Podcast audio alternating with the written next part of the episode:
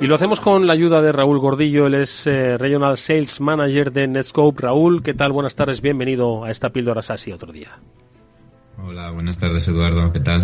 Pues eh, como decía Pablo y Mónica, no hay todavía mucho que actualizar. Entiendo que se está investigando, entiendo que se está trabajando en eh, la resolución de este incidente, pero como siempre, esto es puro aprendizaje, ¿no, Raúl? De cada episodio, pues sacamos una lectura y un, y un aprendizaje. En este caso, ¿cuál es la reflexión que hacéis?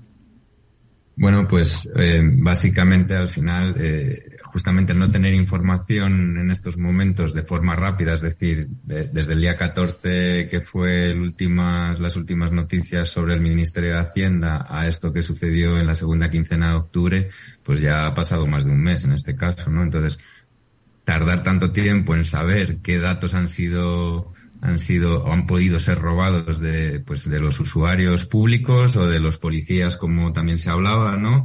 Eh, pues es complicado, ¿no? no tener esa información. Entonces, bueno, pues evidentemente a la hora de, de recomendar aplicar una metodología o una arquitectura de, de tipo Zero Trust, pues hay que tener muy en cuenta también no solo ese principio de acceso de, no confiar ni en el usuario ni en el dispositivo desde el que se conecta ni nada, sino también a aplicar una protección del dato para saber exactamente, en el caso de una brecha de seguridad como este tipo, tener de forma rápida por los centros de, de, de los SOC, los, los centros de operaciones de seguridad, o, o, la gente que está haciendo la, la respuesta al incidente, tener una información fidedigna de qué datos han podido ser robados, ¿no? Entonces ahí la parte de protección del dato es muy importante, que va ligado un poco a lo que vais a hablar luego a continuación con, con el tema de los ciberseguros, ¿no?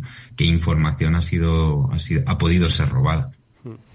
Sí, pues en este sentido, como siempre decimos, el tema de proteger los datos, proteger nuestras infraestructuras, siempre es, siempre es un poco la clave, pero ahí, Raúl, ¿cómo, cómo podéis ayudar desde Netscope a proteger, a proteger los datos de las organizaciones? Nosotros siempre hablamos que la parte de protección es la segunda fase. La primera es tener visibilidad si no eres capaz de tener visibilidad del tráfico que están moviendo tus usuarios, eh, luego no vas a poder aplicar mecanismos de control.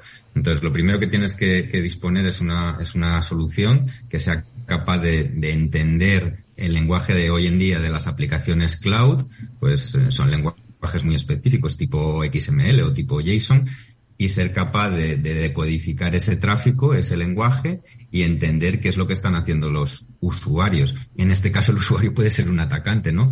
A eso le podemos sumar eh, mecanismos de análisis del comportamiento del usuario. Oye, si Raúl eh, ayer y antes de ayer de repente empieza a descargarse ficheros de forma masiva de los datos corporativos a una instancia personal, pues eso es un comportamiento anómalo y la solución automáticamente te puede aplicar mecanismos de protección en caso de esos comportamientos anómalos. Pero todo parte de, tener visibilidad y entender, de codificar el lenguaje para poder luego aplicar mecanismos de protección, no solo de frente a amenazas avanzadas tipo malware o ransom, sino también a la parte de protección del, datos que del dato que hoy en día es muy importante. Sí, como siempre, eh, como bien dice Raúl, siempre hay que tener primero, me parece muy buena esa, esa reflexión de primero ver lo que ocurre en tu organización para luego poder tomar, tomar acciones. Y a mí en particular, Eduardo, siempre me gusta mucho destacar la, la granularidad que es capaz de tener Netscope para que puedas ver que por dónde están yendo los datos y a qué instancias, por ejemplo, de nube están yendo tus datos. Es decir, porque muchas veces pensamos que la nube, como siempre he dicho, es el ordenador de otro y así sigue siendo. Pero gracias a Netscope puedes ver que un documento, por ejemplo, que estaba en la cloud corporativa ha pasado a la cloud privada del, del usuario y uh -huh. luego vuelve a entrar otro documento a la cloud privada. Todo este tipo de, de flujos los puedes seguir, ¿verdad, Raúl? Correcto. Al final, justamente esa visibilidad nos permite una granularidad a la hora de aplicar políticas eh, increíble, ¿no? Eh, como bien comentas, el, el ejemplo más fácil es, oye, estoy en una sesión de Teams con un proveedor y, y, de repente se comparte un documento que no debería. Y ese documento eh, está pasando del Teams corporativo de mi empresa a una instancia de Teams que puede ser de otra empresa o una instancia personal, de, de un G Drive o, o, un SharePoint personal, ¿no? Mm. ¿Cómo controlas eso? Porque nadie en su casa en su organización va a bloquear un Teams o va a bloquear un SharePoint. Eh, eso es imposible, son herramientas corporativas.